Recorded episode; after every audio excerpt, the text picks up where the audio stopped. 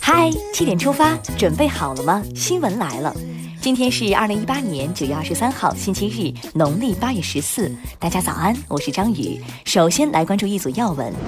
中共中央政治局日前就实施乡村振兴战略进行第八次集体学习。习近平在主持学习时强调，要把乡村振兴战略作为新时代“三农”工作总抓手，促进农业全面升级、农村全面进步、农民全面发展。在集体学习开始前，习近平代表党中央向亿万农民致以节日的问候和良好的祝愿。今天，我国迎来了第一个中国农民丰收节，祝农民兄弟们节日快乐。针对美国制裁中国军方机构及负责人一事，国防部新闻发言人吴谦表示，美方的做法是霸权主义的充分体现，我们要求美方立即撤销所谓制裁。二十一号，中国外交部召见美国驻华大使，就此事提出严正交涉。二十二号晚，中央军委国际军事合作办公室向美方提出严正交涉和抗议。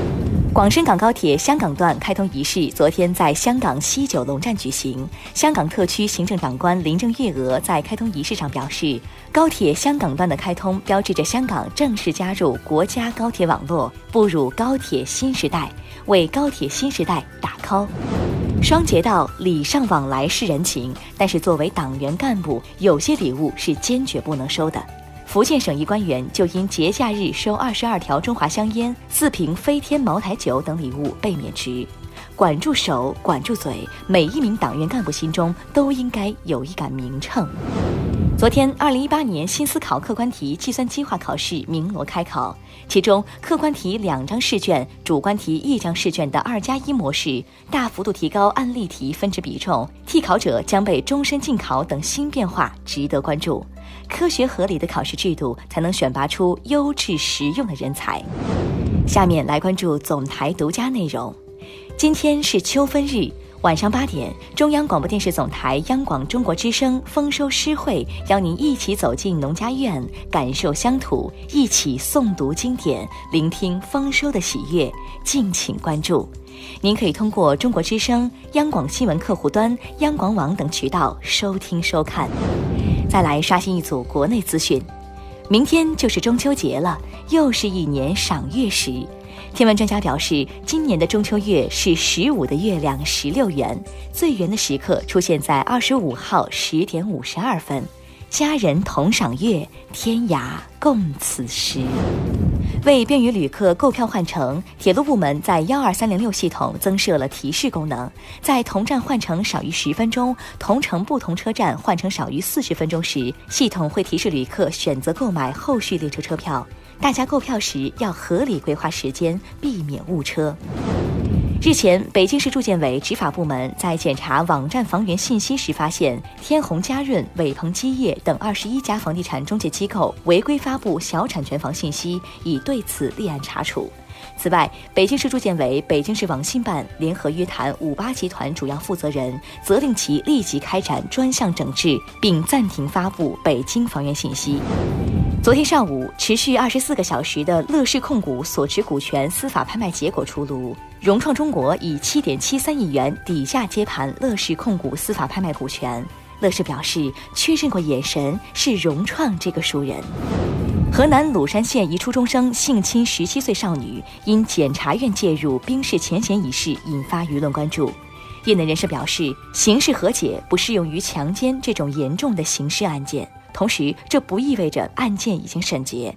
保护未成年人不等于纵容犯罪。因展览施工原因，国家博物馆自二十五号起暂停对公众开放，恢复开放时间另行公告。假期准备去国博看展的朋友要注意了。近日，宁波余姚市区的一家报刊亭因店主送大女儿到上海机场去牛津大学读博，歇业一天。据了解，报刊亭主人的小女儿也很优秀，考上了清华大学。网友表示要去报刊亭取取经。再把目光转向国际，伊朗纪念两伊战争爆发三十八周年阅兵式遭武装袭击，迄今已造成至少二十四人丧生，五十三人受伤。英国首相特蕾莎梅二十一号表示，欧盟拒绝英国脱欧计划是不可被接受的。他承认谈判陷入僵局，要求欧盟提供替代脱欧计划。世界银行日前发布报告推测，伴随城市化进程和人口数量增加，全球垃圾到二零五零年将暴增百分之七十。南亚和撒哈拉以南非洲增幅将更为明显。践行节能环保的生活，就从今天开始吧。马来西亚羽毛球协会昨天确认，名将李宗伟被诊断出患有早期鼻癌，正在接受治疗，恢复情况良好。祝愿传奇早日健康归来。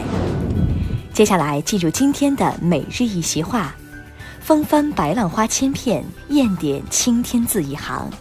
二零一四年十一月十一号，习近平主席在亚太经合组织第二十二次领导人非正式会议上致开幕词。